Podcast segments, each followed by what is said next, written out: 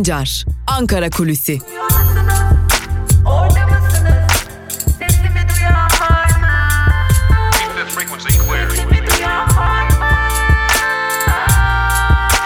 Özgürüz Radyo. Özgürüz Radyo. Özgürüz Radyo'dan ve Ankara Kulisi programının ilk bölümünden merhaba sevgili dinleyenler. Ben Altan Sancar. Bugün 3 Aralık Salı günü. Hafta içi her gün olduğu gibi bugün de sabah saatlerinde Özgürüz Radyo'da Ankara'da konuşulanları gündemi aktarmak üzere karşınızdayız. Tabi bugün yakından takip edeceğimiz bir gündem var o da siyasi partilerin grup toplantıları olacak. Siyasi partiler her hafta salı günü Türkiye Büyük Millet Meclisi'nde grup toplantılarını düzenliyorlar. Bizler de grup toplantılarını yakından takip edeceğiz. Tabi bu haftanın grup toplantılarının gündemleri de malum. Kanal İstanbul projesi bir tartışılacak. AKP içerisinden doğması muhtemel partiler tartışılacak. Tabi dün akşam saatlerinde gelen Cumhurbaşkanı Erdoğan'ın veto ettiği ilk veto kararını verdiği termik santrallerin filtre kullanımına geçmesi için 2,5 yıl daha süre tanıyan konunun veto edilmesi var. Bu tartışılacak. Tabi iç ve dış politikaya ilişkin olarak da ve tabii ki en önemlisi de ekonomiye ilişkin olarak da mesajların verilmesini bekliyoruz. Türkiye Büyük Millet Meclisi'ndeki grup toplantılarında. Ancak şimdi bir başa dönelim ve Cumhurbaşkanı Erdoğan'ın görevinin başına geldiğinden beri kullandığı ilk veto hakkına dikkat çekelim.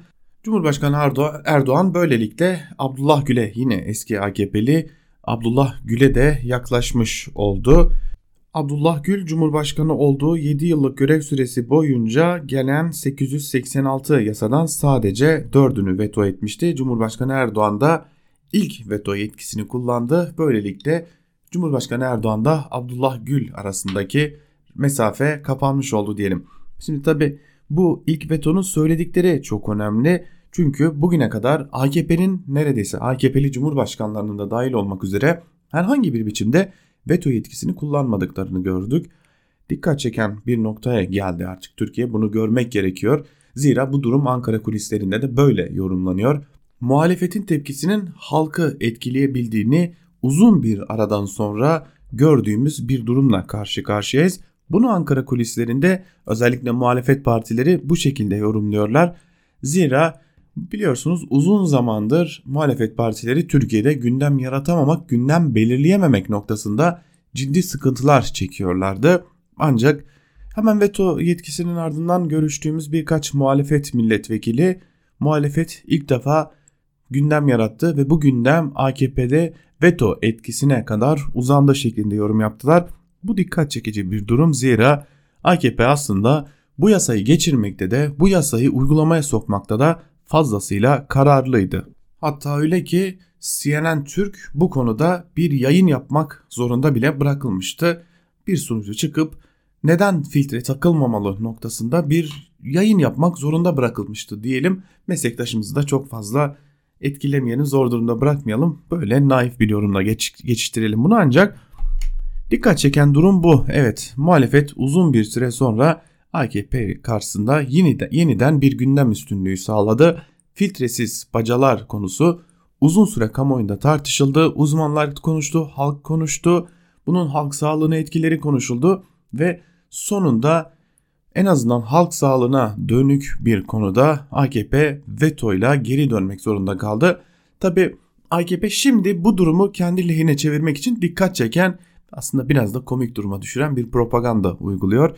Ne yapıyor AKP? AKP'li milletvekilleri Cumhurbaşkanı Erdoğan'ı tebrik ediyorlar ve bu veto kararının halkın çağrısına kulak verilmesiyle olduğunu söylüyorlar. Evet halkın çağrısına kulak verildi. Ancak halkın çağrısını görünür kılan da muhalefet partileriydi ve bu durum aslında AKP'nin geldiği noktayı da biraz özetleyen bir noktada. Biliyorsunuz Adalet ve Kalkınma Partisi iktidara geldiği günden bu yana sıklıkta ben yaparım olur şeklinde bir düşünce tarzıyla hareket ediyordu. Hele ki son 5 yıllık süreçte Adalet ve Kalkınma Partisi'nin yani AKP'nin ben yaparım olur kılıfına da uydururum benim dediğim de olur şeklindeki yoğun baskısıyla karşı karşıyaydı Türkiye ancak bu defa ben yaparım olur istediğimi yaparım noktasında geri adım atmak zorunda kaldı Adalet ve Kalkınma Partisi. Bu durum muhalefet açısından doğru kullanılabilirse öyle görünüyor ki önemli bir kazanım olarak değerlendirilebilir. Tabi muhalefet milletvekillerine şunu da sorduk. Yani anayasanın değiştirildiği, çok önemli yasal değişikliklerin yapıldığı, yerel yönetimlerin alanlarının daraltıldığı bir günde böylesi bir yasayla bir zafer kazandığınızı düşünüyor musunuz? sorusuna hayır bir zafer elbette ki kazanmadığı, kazandığımızı düşünmüyoruz ancak bu AKP'yi geriletebilme gücümüz olduğunun bir kez daha kamuoyu nezdinde gösterilmesidir şeklinde değerlendirmelerde bulundular. Bakalım bu konunun etkileri bugün nasıl tartışılacak? Şimdi bir de Kanal İstanbul projemiz var. Bugün biraz doğa odaklı projeler üzerinden Ankara'yı değerlendiriyoruz ancak elbette ki Kanal İstanbul projesi tartışılıyor. Yapılacak mı, yapılmayacak mı? 75 milyar liralık bir bütçe gerekiyor yapılabilmesi için. Dün yine görmüştük. Çin'in bu konuya talip olduğunu biliyoruz. 75 milyar liralık bu yapıma talip olduğunu biliyoruz. Yap işte devlet modeliyle yapılacak gibi görünüyor. Kanal İstanbul hayata geçer mi geçirilebilir mi? Şu an itibariyle çok da emin olmamak gerekiyor. Zira Kanal İstanbul'un hayata geçirilmesi noktasından şu an itibariyle uzak Türkiye. Zira Kanal İstanbul çok büyük bir şekilde İstanbul'un ekosistemini, yaşamını, kültürünü, bir bütün hayatını etkileyebilecek bir şey. Kaldı ki Türkiye ekonomisi bu denli zordayken böylesi bir işin altına girebilir mi AKP şu an itibariyle bilmiyoruz. Ancak Kanal İstanbul projesinin arkasında tartışılan başka bir nokta var. Bu da Ekrem İmamoğlu'nun çıkışı ve AKP'nin kafasındaki yerel yönetim modeli tekrar dönüp dolaşıp birkaç hafta önce tartıştığımız konuya dönüyoruz. Ekrem İmamoğlu biz bu projeyi kabul etmiyoruz demişti ve bu projenin kabul edilmediğini dile getirdikten sonra AKP kanadından hızla Kanal İstanbul yapılmalı yapılacaktır sesleri yükselmeye başladı. Şimdi Ekrem İmamoğlu İstanbul'un seçilmiş Büyükşehir Belediye Başkanı ve İstanbul'un doğrudan hayatını etkileyebilecek, İstanbulluların hayatını etkileyebilecek hususlarda söz sahibi olması gereken olan da bir isim. Şimdi bir yanda kayyum politikaları, bir yanda yerel yönetimlerde özellikle İstanbul ve Ankara'da alanı daraltmaya çalışan modeller yine ekonomi noktasında özellikle İstanbul ve Ankara'da meclisler üzerinden ekonomik alanı daraltmaya çalışan bir yanda da yerel yönetimleri daha çok merkezileştirmeye çalışan merkezden atananlar üzerinden götürmeye çalışan bir AKP modeliyle karşı karşıyayız.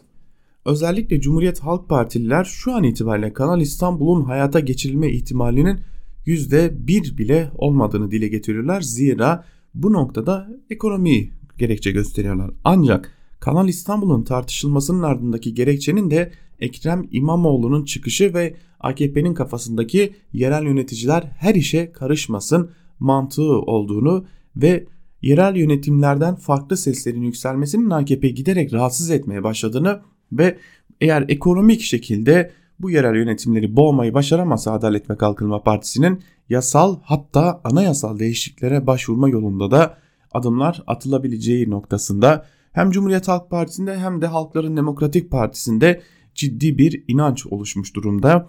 Kanal İstanbul'un arkasındaki bir diğer önemli gerçeklikte AKP'nin kafasındaki yerel yönetim modeli ve AKP'nin yerel yönetimlerin her işe tırnak içerisinde her işe karışmasını istememesi gibi görünüyor diyelim. Ankara Kulisi'nin ilk bölümünü burada noktalayalım. Tabi noktalamadan hatırlatalım. Bugün bir de yeni bir uluslararası gerginliğimiz olacak mı olmayacak mı onu takip edeceğiz. Zira bugün Cumhurbaşkanı Erdoğan NATO toplantısı için Londra'ya gidecek. Bu toplantıyı da yakından takip edeceğiz. Zira hem Türkiye ve NATO arasında hem de Türkiye ve Fransa arasında NATO üzerinden bir gerilim mevcut.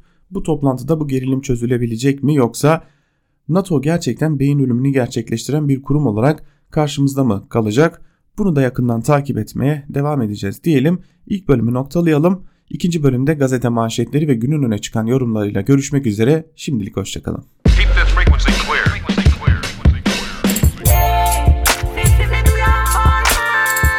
Altan Sancar, Ankara Kulüsi.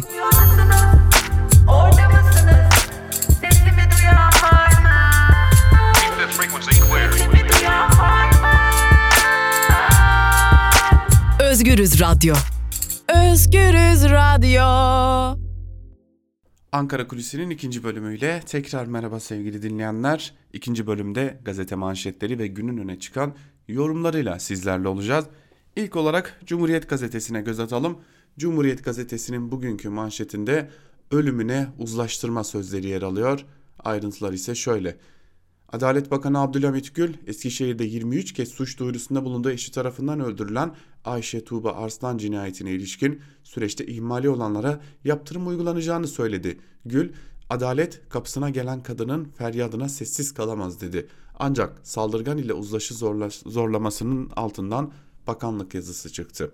Ceza İşleri Genel Müdürlüğü'nün başka bir kadına şiddet dosyası için 1 Temmuz'da Eskişehir Cumhuriyet Başsavcılığına gönderdiği yazıda kadına karşı suçlarda uzlaştırma hükümlerinin uygulanabileceği belirtildi. Yazıda uzlaştırmanın amacının barış olduğu savunuldu. CHP milletvekili Utku Çakır Özer uzlaştırma yolu kapatılmalı dedi şeklinde ayrıntılar aktarılmış. Biliyorsunuz bu uzlaştırma metodu özellikle muhafazakar cenahın ya da daha fazla kadının şiddet görmesini arzu duyan, kadının kapatılmasına arzu duyan özellikle akit cenahından insanların büyük bir talebi. Yine Cumhuriyet Gazetesi ile devam edelim. Hayvan ithalatına fren değil tam gaz başlıklı bir haberi paylaşalım sizlerle. Tarım ve Orman Bakanı Bekir Pakdemirli'nin 26 Ekim 2019 itibariyle besilik hayvan ithalatına ilişkin kontrol belgesi verilmediğini açıklamasına karşın 20 Kasım'da bakanlık tarafından 4000 baş hayvana ithali için kontrol belgesi verildiği ortaya çıktı. Gazetemizin sahte belgeli kurban ithali manşetinin ardından Bakdemirli canlı hayvan ithalatına kırmızı ışık yakıldığını duyurmuştu. Oysa bakanlık 20 Kasım'da zenet hayvancılık için 4000 baş hayvana yeşil ışık yaktı. CHP'li Bakıroğlu başka kimlere izin verildiğini sordu deniyor haberin ayrıntılarında. 7 gün sonra hastanede başlıklı bir diğer haberi de paylaşalım sizlerle. Tutuklu eski HDP lideri Selahattin Demirtaş'ın 26 Kasım günü göğüs sıkışması sonucu geçici bilinç kaybı yaşadığı belirtildi. Demirtaş'ın kardeşi ve avukatı Aygül Demirtaş cezaevi doktorunun sevk talebine karşın hastane sevkinin yapılmadığını açıkladı. Görüşmeler ve tepkiler üzerine hastaneye götürülen Demirtaş'ın sağlık durumunun iyi olduğu duyuruldu deniyor bu haberin de ayrıntılarında. Geçelim Bir Gün Gazetesi'ne. Bir Gün Gazetesi'nin manşetine de hep birlikte göz atalım. Engel değil, destek olun manşetiyle çıkmış. Bugün Bir Gün Gazetesi ve ayrıntılar şöyle. Bugün 3 Aralık Dünya Uluslararası Engelliler Günü. Yaklaşık 8 milyon engelli hayatın her alanında büyük zorluklarla karşı karşıya. Yıllardır engelsiz yaşam sözü dinlendirilse de sorunlar çözülmüş değil. Engelli bireylerin sorunlarına yakından tanık olduk. Yürüme engelli olan ve geçimli avcılarda sokakta müzik yaparak sağlayan Selami Yalçınkaya geçinemediğinden şikayetçi. Esenyurt'taki evine konuk olduğumuz görme engelli üniversite öğrencisi Yeliz Temiz eğitim hayatında karşılaştığı zorluklardan bahsediyor. Görme engelli öğrenciler Oğuzhan Erdaş ve Mahmut Kanık da toplumun duyarsızlığından bahsediyor denmiş haberin ayrıntılarında. Bizim en büyük sorunumuz sanırım engellileri korunacak, korumaya ihtiyacı olan bireyler olarak görmemiz ve aynı zamanda acınan, acınması gereken bireyler olarak görmemiz. Oysa engelliler de bütün bir hayatlarını engeli bulunmayan tüm bireyler gibi sürme hakkına sahiptir. Ancak Türkiye'de hiçbir parti fark etmeksizin, hiçbir yönetim fark etmeksizin tam anlamıyla engellilerin de hayatlarını kolaylaştırma zorunluluğuna dair o verilen sözler hiçbir zaman tutulmuyor ve engelliler için en büyük engel bizler olmaya devam ediyoruz. Kadın cinayetlerini değil boşanmayı engelliyorlar. Başlıklı bir haberi aktaralım sizlere. İktidar kadın cinayetlerine seyirci kalırken Adalet Bakanı Abdülhamit Gül, Ayşe Tuğba Arslan şimdi aramızda olabilirdi. Bütün ihmaller ortaya çıkarılacak iddiasında bulundu. Oysa ki kadına şiddet her geçen gün artarken iktidar şiddeti azaltacak önlemler yerine boşanmaları zorlaştırmayı amaçlıyor denmiş haberin ayrıntılarında. Eğer kadına şiddeti biraz, biraz olsun azaltmak istiyorlarsa gerçekten yeni akite ya siz nasıl manşetler atıyorsunuz da kadın haklarına bu denli saldırabiliyorsunuz diye sorma cesareti gösterebilmeliler. Geçelim Yeni Yaşam gazetesine. Yeni Yaşam gazetesi savaş kurtaramadı manşetiyle çıkmış. Dikkat çeken bir anketin sonuçları ayrıntılar şöyle.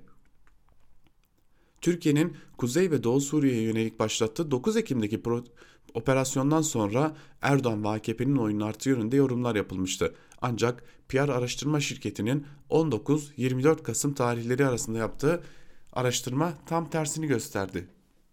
2416 kişiyle yüz yüze yapılan görüşmede AKP'nin oyu %31.9'a gerilerken AKP-MHP bloğu %42.5'te kaldı.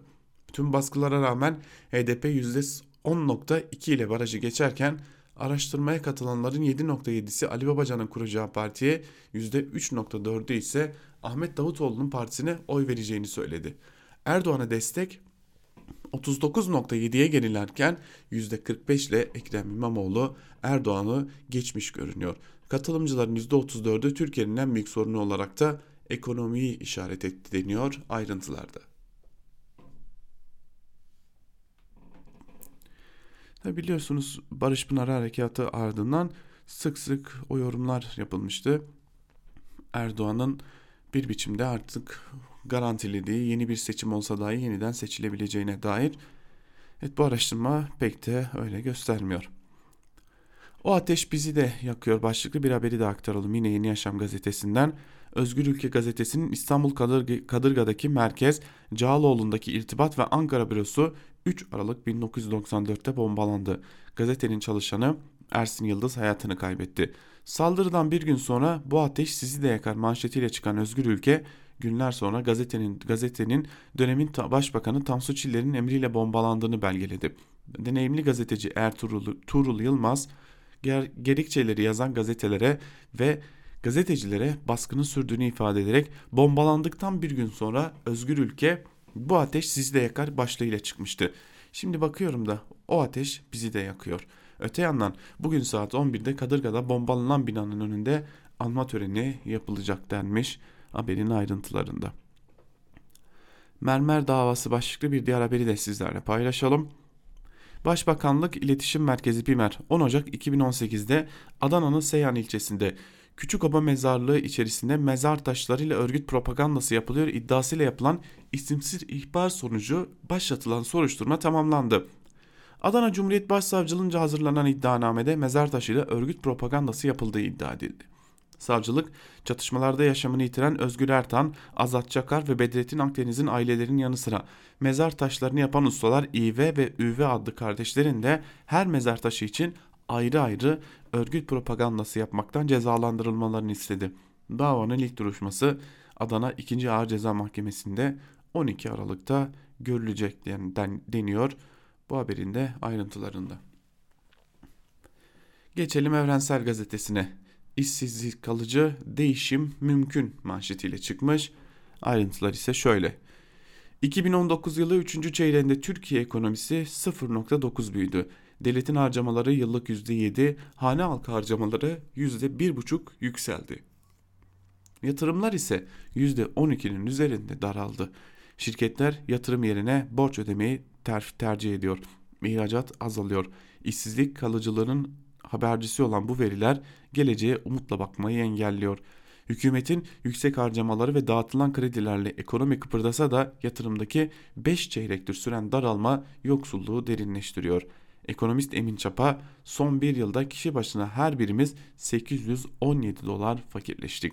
Kişi başı gelir 8815 dolara indi. Aslında herkes eşit küçülmedi. Zengin az, fakir çok küçüldü. Kriz, artan yoksulluk, vergi adaletsizliği, karın doyuramayan asgari ücret. İstanbul'da bu kötü gidişe dur demek için işçi sendikaları şubeler platformu 20 şube işçilerin ve iş yeri temsilcilerinin de katıldığı bir toplantı düzenledi. Değişim için birlik bir, değişim için birlik olmak gerektiğini vurgulayan toplantıda mücadele önerileri konuşuldu. İstanbul'da 8 Aralık'ta yapılacak mitinge de çağrı yapıldı denmiş haberin ayrıntılarında. Erdoğan NATO zirvesini iktidarını uzatmak için kullanacak başlıklı bir diğer haberi aktaralım. NATO'nun kuruluşunun 70. yılının kutlanacağı Londra zirvesi bugün. Türkiye'nin Baltık devletleri ve Polonya için hazırlanan savunma planına onar ver vermediğinin ortaya çıkması gerilim kaynağı oldu. Siyaset bilimci Ahmet Muray Aytaç, Erdoğan'ın zirvede Türkiye'nin ikinci büyük ordu olması, Müslüman bir ülke olması gibi avantajları kendi iktidarını uzatmak için kullanacağını söylüyor denmiş. Ayrıntılarda bugün NATO zirvesi var ve fazlasıyla kritik bir zirve olacak gibi görünüyor. Yakından takip edeceğiz.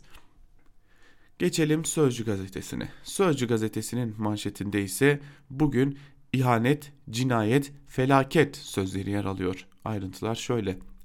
İBB Başkanı Ekrem İmamoğlu, iktidarın Karadeniz'i kanalla Marmara'ya bağlama projesi için sert konuştu. Rant yaratmak için hazırlanmış dedi ve ekledi. Bu proje İstanbul'un hem denizdeki hem de karadaki ekolojik denge sistemini değiştirir. Bu İstanbul'a bir ihanet projesi bile değildir. Resmen cinayet, felaket projesidir. Proje bittiğinde İstanbul'da bitmiş olacak. Birileri para kazanacak diye bu kadim şehrin doğal çevresinin, yaşam alanlarının ve su havzalarının yok edilmesine izin veremeyiz, vermeyeceğiz. Bunca vatan evladı işsizken milletin kaynakları ham hayale harcanır mı demiş Ekrem İmamoğlu açıklamasında. Kars gazı nasıl Türkiye'nin bir numaralı gündemi oldu diye bir e, haber var. Daha doğrusu Deniz Zeyrek'in bir yazısı var. Deniz Zeyrek geceyi düzenlemişti. Elbette köşe yazısında aktaracağız ancak burada değinmek de faydalı. Ekrem İmamoğlu önceki gece Kars'ın tanıtımı için düzenlenen geceye katıldı. Gecede ikram edilen Kars gazından çok masadaki şarap konuşuldu. Sosyal medyada linç kampanyası başlatıldı. O şarabı Karslı iş adamı İzmir'de üretmişti. Tunç Soyer de tanıtmak için getirmişti. Şarabın tadına Soyer baktı. Perizdeyim diyen İmamoğlu sadece su içti deniyor. Yazarın bir bölümünde ben günlerdir bu tartışmaya bakıyorum. Bu tartışmayı izliyorum. Gerçekten hani gündem olması gereken bir tartışma değil elbette ama ne olurdu yani biri çıkıp da bir e, temsilci bir siyasetçi çıkıp da deseydi ki size ne? Bu ülkede şarap içmek isteyen şarap içer, alkol almak isteyen alkol alır, alkolünü kullanmak istemeyen de gider ibadetini eder, alkol kullanmaz. Ama size ne? Bir seçilmişin bir kadeh şarap içmesi neden bu kadar gündem oluyor ve neden AKP'nin toplumu muhafazakarlaştırma hamlelerine bu denli ayak uydurulmaya çalışılıyor? Siyaseten bunun bir açıklaması var mı? Gerçekten merak konusu. Geçelim Karar Gazetesi'ne. Suriyeli buraya nasıl dönsün manşetiyle çıkmış Karar Gazetesi. Ayrıntılar şöyle. Ankara ve Soçi mütabakatlarının ardından Suriye'nin kuzeyinde her adım kritik hale gelirken Esad cinayetlerini arttırdı. Rusya'nın tam desteğini alan rejim bölgedeki konumunu güçlendirme planıyla sivil, sivilleri katletmeyi sürdürüyor. ABD ve Rusya hesaplı adım atarken kirli siyaseti için can almaktan çekinmeyen Şam güçleri bu kez İdlib'de pazar yerini vurdu. Saldırıda 14 sivil hayatını kaybetti. Seragib'e yönelik hava saldırısında 2 kişi can verdi. Suriye'nin kuzeyini ateş hattına çeviren Esad birliklerinin saldırıları sonucu son bir ayda 80'den fazla sivil can verdi. 62 bin kişi yerlerinden indildi. İdlib'de son bir yılda hayatını kaybedenlerin sayısı ise 1300'ü aştı. Türkiye sınırına doğru göç edenlerin sayısı 1 milyonu aştı. Korkunç tablo çoğunluğu Türkiye'de bulunan yaklaşık 7 milyon mültecinin Esad hala katliam yaparken Suriye'ye nasıl döneceklerine ilişkin soru işaretlerini arttırdı deniyor haberin ayrıntılarında. Şimdi belki de bu sorunun cevabı biraz da Ahmet Davutoğlu'ndadır. Zira Ahmet Davutoğlu'nun da Suriye'deki bu durumda payı azımsanmayacak düzeyde. Geçelim Milliyet Gazetesi'ne. Milliyet Gazetesi engel biziz manşetiyle çıkmış. Ayrıntılar şöyle. Dünya Engelliler Günü 3 Aralık'ta engelli sorunlarına dikkat çekerek motivasyon sağlıyor. Ancak Türkiye'de bu motivasyon maalesef 3 Aralık'ta kalıyor. Tüm yol, kaldırım, resmi binalar, toplu taşıma araçlarının engellilere uygun hale getirilmesi kağıt üzerinde zorunlu. Tehlikeli sokaklar engellileri evlerine hapsediyor. Zorunlu kotalara rağmen hala istenilen düzeyde istihdam edilmiyorlar. Kaynaştırma eğitimiyle gerekli ortamları sağlanmadığı için yetersiz eğitim görüyorlar. Tüm bunlar bizi engellilerin önündeki en büyük engel yapıyor denmiş bu manşetinde ayrıntılarında. Beşinci madde zirvesi başlıklı bir diğer haberi aktaralım sizlere. Londra'da bugün başlayacak kritik NATO zirvesinde ittifakın varlık nedeni masaya yatırılacak.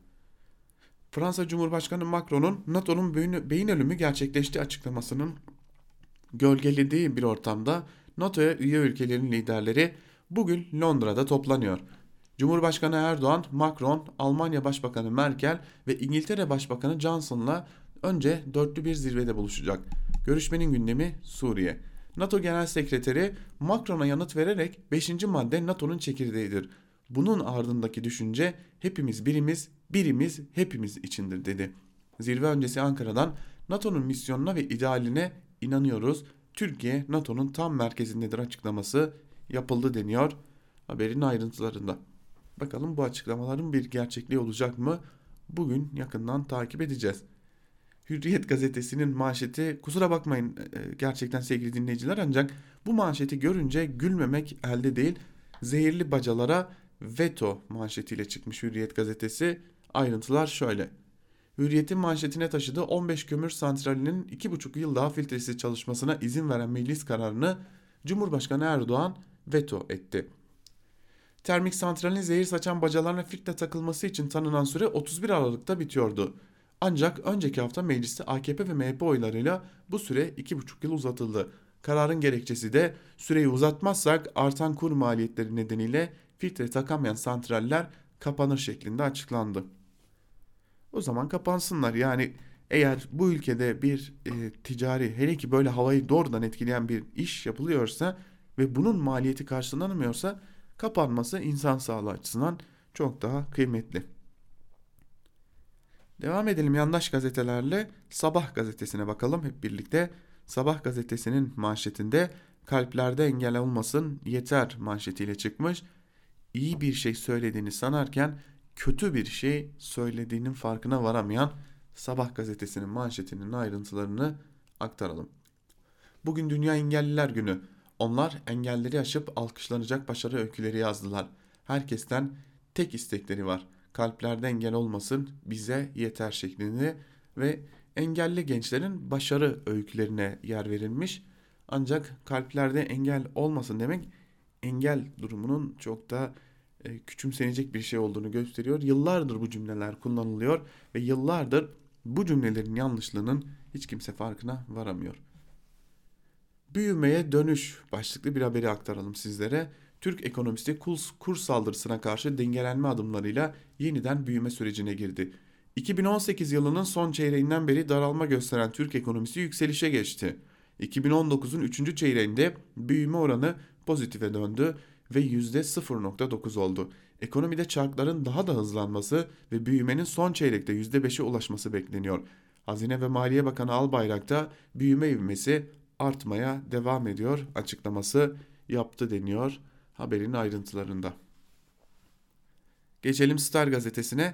Star gazetesi artık oyun kurucuyuz manşetiyle çıkmış. Ayrıntılar şöyle. Akdeniz'deki hakimiyetimizi tescilleyen mütabakatın haritası yayınlandı.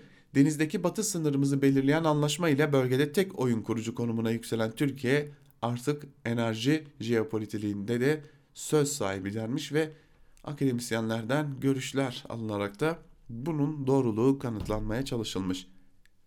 Libya ile tarihi imza hukuka uygun yine bu konuyla bağ, bağ, bağlı bir diğer haberi de aktaralım sizlere. AKP sözcüsü Ömer Çelik, Türkiye-Libya arasında imzalanan deniz yetki alanlarının sınırlandırılması anlaşmasının uluslararası hukuka uygun olduğunu vurguladı. Anlaşmanın tarihi bir adım olduğunu söyleyen Çelik, Doğu Akdeniz'de yeni bir aşamaya geçildi. Mısır Türkiye karşıtı olmak için Yunan tezleriyle hareket ediyor. Bu teze verdiği destek yüzünden 40 bin kilometre alanını kaybetmiştir. Yunan tezleri Mısır halkının aleyhinedir diye aktarılıyor haberin ayrıntılarında. Örtülü ambargo işaret fişeği başlıklı bir diğer haberi aktaralım. Savunma Sanayi Başkanı Demir Türkiye'ye uygulanan ambargoların işaret fişeği olduğunu vurguladı. Bunlar uzun vadede bize faydalı oldu. Alt bileşenlerle dikkatimizden kaçmış bir konunun yabancı bağımlılığını gördüğümüzde yerlileşmekle ilgili derhal harekete geçme fırsatı bulduk ifadesini kullanmış ve hani bir durumdan olumsuz bir durumu bile kamuoyuyla paylaşırken bunun aslında güzel bir şey olduğunu zannettirme çabası malum AKP iktidarının dikkat çeken bir yönü. Yeni Şafak'a bakalım. Yeni Şafak NATO'nun fişi çekilecek mi manşetiyle çıkmış bugün. Ayrıntılar ise şöyle. Cumhurbaşkanı Erdoğan'ın katılacağı iki günlük liderler zirvesinde 3 ana kriz gündemi var. Rusya ve Çin savunma harcamaları ve askeri alanda büyümeleri NATO'yu etkileyen konuların başında geliyor. Diğer tartışma konuları ise terörist saldırılar, kontrol edilemeyen göç ve müttefikler arasında bir türlü çözüme kavuşmayan sorunlar. Türkiye 1952'den beri üye olduğu ittifaka en büyük desteği veren ilk 5 ülke arasında olmasına rağmen ihtiyaç duyduğunda destek göremiyor. Türkiye bu yılda 3 NATO tatbikatına ev sahipliği yaptı. Ancak Suriye'deki PKK-PYD örneğinde olduğu gibi birçok kez destek bir yana NATO'nun karşısında ve terör destek, teröre destek verirken buldu deniyor haberin ayrıntılarında. NATO Türk ülkelerin iç işlerine karışmama noktasında dikkat etmeye çalışıyor da olabilir mi acaba?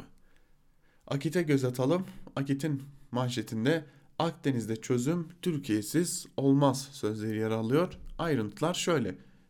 Türkiye ile Libya arasında imzalanan deniz yetki alanını sınırlandırma mütabakatı Doğu Akdeniz'de jeopolitik denklemi değiştirdi. Enerji üzerine mücadelenin kritik bir alanı haline gelen Doğu Akdeniz'de Türkiye'nin bu muhtırası bölge ülkelerini işbirliği için masaya oturtmaya zorlayacak denmiş manşetin ayrıntılarında. Bir seçim, iki Ekrem başlıklı bir haberi aktaralım. Hiç şaşırmadık yine Muhammed Uzun imzalı Akit'ten bir haber. Ayrıntılar şöyle. CHP'nin İstanbul Büyükşehir Belediye Başkanı Ekrem İmamoğlu gerçek yüzünü göstermeye başladı. Seçimden önce gezmedik türbe, gitmedik cami bırakmayan, Yasin-i Şerif okuyan Ekrem İmamoğlu seçim sonrasında soluğu içkili mekanlarda almaya başladı. CHP'li İzmir Büyükşehir Belediye Başkanı Tunç Soyer, İl Başkanı Canan Kaftancıoğlu ve partililerce ultra lüks bir mekana giden Ekrem İmamoğlu gazeti ve kırmızı şarapla ziyafet çekti. 200'ye tepki gösteren vatandaşlar seçimden önce camide, seçimden sonra meyhanede yorumları yaptılar şeklinde aktarıyor. Dinin tek sahibi olduğunu sanan Akit gazetesinin haberinin ayrıntıları da böyle diyelim ve gazete manşetlerini burada noktalayalım sevgili dinleyenler. Gazete manşetlerinin ardından da günün öne çıkan yorumlarında neler var hep birlikte bir de onlara göz atalım. Tabi bugünün öne çıkan yorumlarında ağırlık elbette ki NATO zirvesine dair NATO zirvesine dair ilk yazı Sedat Ergin'in yazısı NATO zirvesi Türkiye için ne anlama geliyor başlığıyla Hürriyet gazetesinde bir yazı kaleme almış. İttifakın kurumsallığı sürekliliği bakımından önemli bir kilometre taşının geride bırakıldığını gösteren 70. yıl dönümü aynı zamanda bazı NATO savunma belgeleri üzerinde Türkiye ile bir grup müttefik arasında ciddi bir görüş ayrılığının belirdiği bir döneme rastlıyor. Anlaşmazlık şu konuda yaşanıyor. NATO, Türkiye hakkında hazırlanan bir savunma planı belgesinde PKK'nın Suriye'deki uzantısı YPG tehdit olarak nitelendirildiği için bu belgenin işleme konmasını ABD tarafından durdurulmuş bulunuyor. Türkiye de buna tepki olarak NATO'nun Baltık ülkeleri ve Polonya'nın savunması ile ilgili hazırladığı bir belgeyi bloke ediyor. NATO'da kararlar oy birliğiyle alındığından bir ülkenin taslağa, çekin, taslağa çekince koyması karar alınabilmesini önlüyor. ABD, Türkiye-Suriye sınırının kuzeyinde Ankara'nın NATO müttefikidir. Aynı ABD bu sınırın güneyinde Fırat'ın doğusunda yayılan coğrafyada ise PKK türevi YPG ile sağda askeri ittifak içindedir. Ve Türkiye ile ABD Brüksel'deki NATO merkezinde iki müttefik olarak aynı çatının altında bulunuyorlar. Bu yönüyle bakıldığında NATO'nun yardımlaşma, dayanışma ve işbirliği felsefesini boşlukta bırakan bir çelişki var bu durumda. Buna karşılık Türkiye'de Rusya'dan S-400 hava savunma sistemleri almasından dolayı NATO'nun ruhuna uygun hareket etmediği yolundaki yaygın eleştirilerin hedefi durumundadır ittifak içinde. NATO'nun resmi belgelerinde ve askeri planlamasında Rusya'yı öncelikli tehdit olarak görmeye devam ettiği dikkate alındığında ittifakı tehdit ettiği kabul edilen ülkeden savunma sistemi alıyor olmak Türkiye'yi bu eleştirilere açık hale getiriyor. Ancak NATO'nun işleyişinin Türkiye açısından taşıdığı anlamı da göz ardı etmemek gerekiyor. YPG ve Baltık belgeleri konusunda yaşanan karşılıklı vetolaşma meselesi ciddi bir krize işaret etse de Türkiye'nin Batı dünyası içinde karar alma sürecinde yer aldığı, gerektiğinde karar mekanizmasını kilitleyebildiği bir ortamda projektör olarak tutuyor. Özetle Batı dünyası içinde Türkiye'nin eşit üye statüsüne söz sahibi olduğu en önemli kurumsal yapı NATO'dur. Bu yönüyle Türkiye'nin Batı ile ilişkilerindeki en güçlü kurumsal bağını oluşturuyor NATO. Avrupa Birliği'ne tam üyelik perspektifinin iyice belirsizleştiği dönemde Kuzey Atlantik İttifakı Türkiye ile Batı dünyası arasındaki en kritik iki köprüden biri olma özelliği taşıyor. NATO'da bu bağ savunma ilişkisi üzerinden yürürken Avrupa İnsan Hakları Mahkemesi'ni de içermek üzere Avrupa Konseyi sistemi de Türkiye ile Batı arasında demokrasi değerleri, hukukun üstünlüğü ve insan hakları alanlarında bir köprü işlevi görüyor demiş Sedat Ergin yazısının bir bölümünde. Tabi son geçen hukukun üstünlüğü insan hakları noktasından bizim pek de haberimiz yok.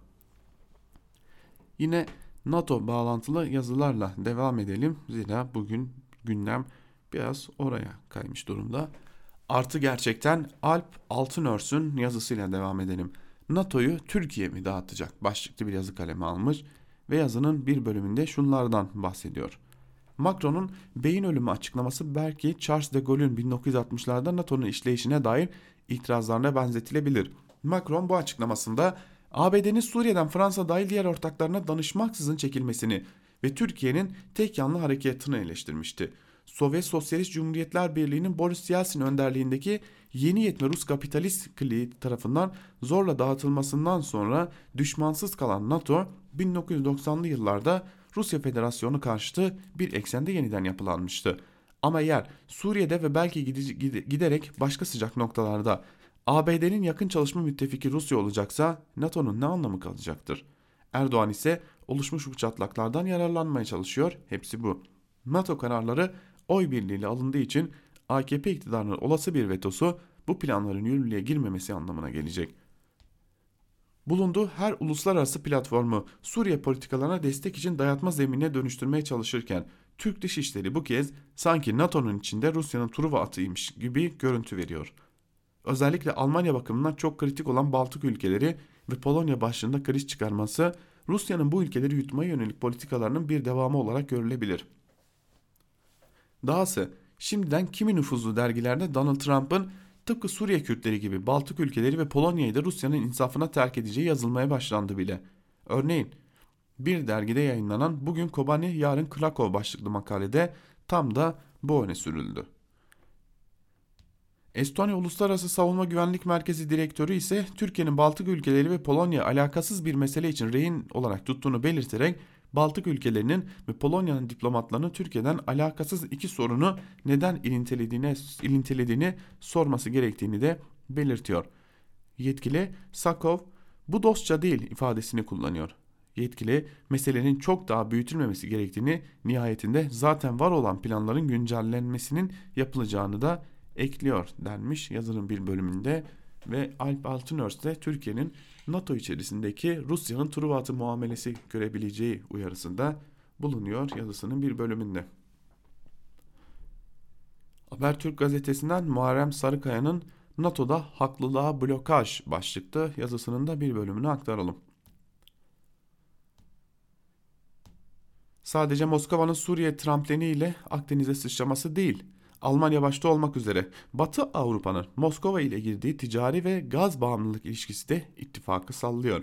NATO'nun terör örgütleri, suç örgütleri ve çevre sorunlarıyla mücadele için devletler ve devlet olmayan kuruluşlarla işbirliğini de faaliyet içine almasıyla stratejik konseptini değiştirmesine karşın ABD'nin kendi dışındakine direniş göstermesi de meseleyi açmaza itiyor. Oysa örgütlü suçlar ve buna bağlı terörü 1999'daki stratejik konseptini güvenlik riski olarak kabul eden NATO 2010 belgesinde doğrudan tehdit olarak değerlendirmeye başladı. ABD'nin bu konuda başkalarının hiçbir şeyi kendine her şeyi mübah gören tutumu ise NATO'daki kilitlenmenin ana nedeni. Bu tutumu üye ülkeleri ister istemez bölgesel karar alma sürecine soktu. Örneğin İran'a nükleer yaptırım, İsrail ve Libya'ya müdahale Türkiye'nin bölgesel politikalarına uygun düşmedi. ABD'nin Suriye'de PYD ile işbirliği de tuzlu biberi oldu. NATO'da bugün yaşanan krizi tetikleyen eski Varşova Paktı üyesi Baltık ülkeleri ve Polonya'nın Rusya'dan gelebilecek tehditlere karşı özel savunma talepleri de bu döneme denk geldi.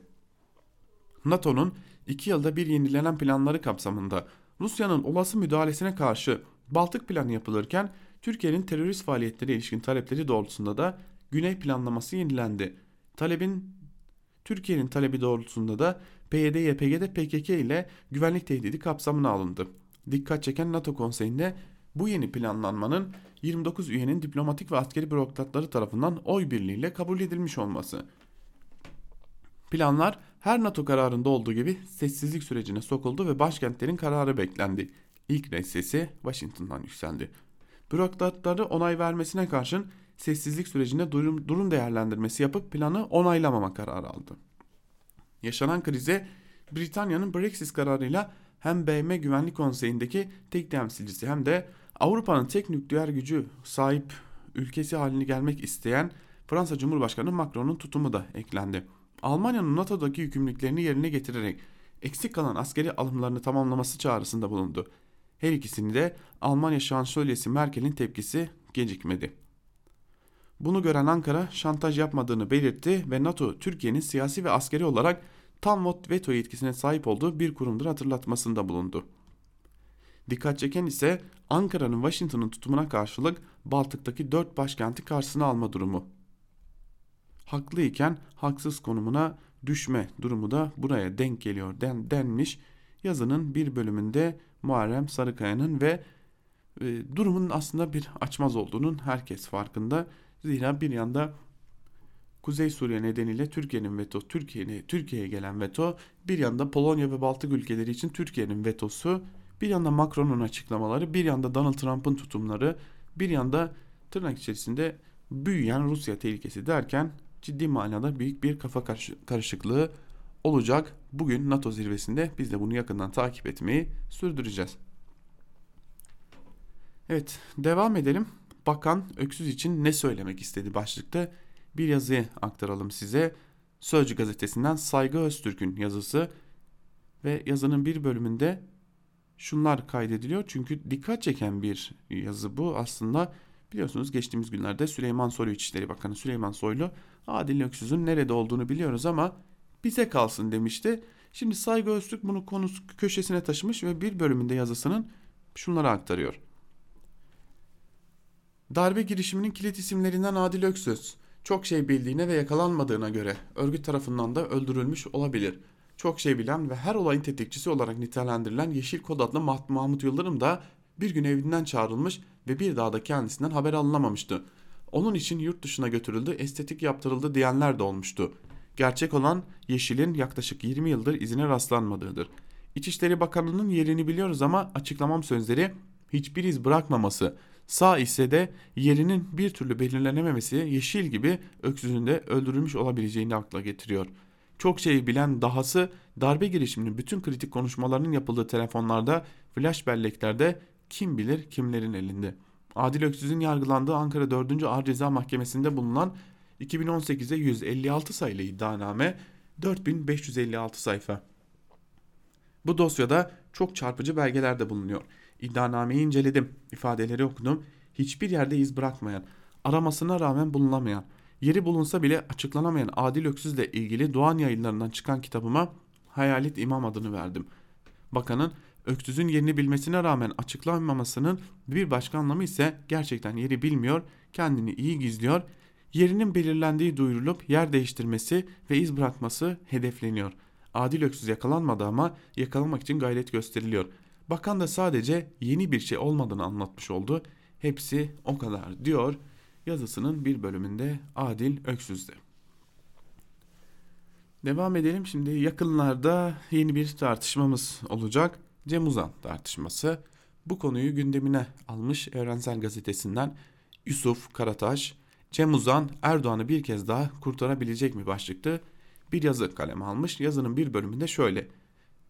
Cem Uzan 2002 genel seçimlerinde birkaç ay önce kurduğu Genç Parti ile katılmış ve milliyetçi popülist söylemlerle %7.24 oy almayı başarmıştı.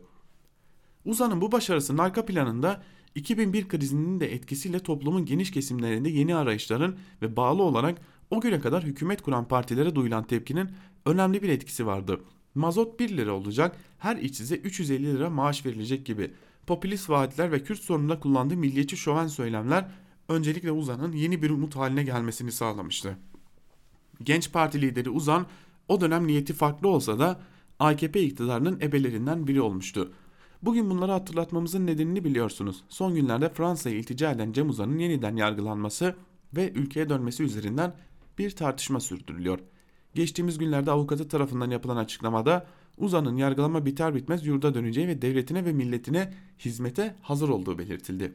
Burada Uzan'ın devletine ve milletine hizmete hazır olduğu sözlerinin altını özellikle çizmek gerekiyor. İşte yeniden yargılanma başvurusu yapan Uzan hizmetine AKP'den ayrılıp yeni parti kurmaya hazırlanan Ali Babacan ve yine daha önce AKP'den ayrılıp bugün CHP'den milletvekili olan Abdüllatif Şener'i hedefe koymakla başladı. Hırsızlardan söz etmişken Cem Uzan'ı tanımayan yeni kuşaklar için küçük birkaç hatırlatma yapmakta yerinde olur. Cem Uzan ülkede 1980 sonrası liberal dönüşüm sürecinde Özal'ın prenslerinden biriydi. Müteahhit babasının servetini kullanarak kısa sürede ülkenin en zenginlerinden biri haline gelmişti. Turgut Özal'ın oğlu Ahmet Özal'la ilk özel TV kanalı Star'ı kurmuştu. Telsim'i kurmuştu. Sonra sahibi olduğu İmar Bankası'nda birçok sahte hesap ve usulsüzlük üzerinden nitelikli dolandırıcılık yaptığı ortaya çıkmıştı. Özetle Uzan'ın gücü işletmelerindeki dizginsiz sömürü, devlet destekli yağma ve dolandırıcılık, dolandırıcılık üzerinden kısa sürede büyümüştü.